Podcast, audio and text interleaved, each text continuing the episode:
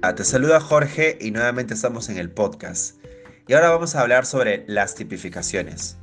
La tipificación es importante realizarlo en cada llamada y si es una 90 debemos registrarlo de acuerdo al último motivo que dijo el cliente para no comprar MT.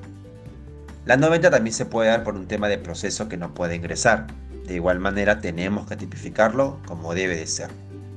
Vamos a ver unos ejemplos. Si te presentas en el inicio de tu llamada y de pronto se corta la comunicación, la tipificación es 90 error en comunicación.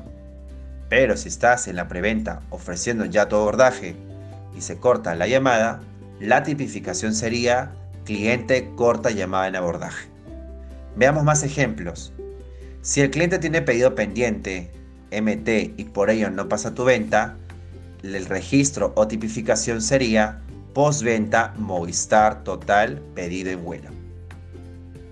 Ante una negativa porque el cliente no quiere comprar MT porque los gigas son muy pocos o no está conforme porque no cuenta con algunos canales de televisión, la tipificación es 90, la oferta no es atractiva. Todas las demás tipificaciones, recuerda que puedes visualizarlo en el manual formativo en las tipificaciones, ya sean online o 0800. Es importante realizar la tipificación de acuerdo al motivo que realmente sea y así nos ayudarás a que la gestión pueda realizarse de manera correcta. Hasta la próxima.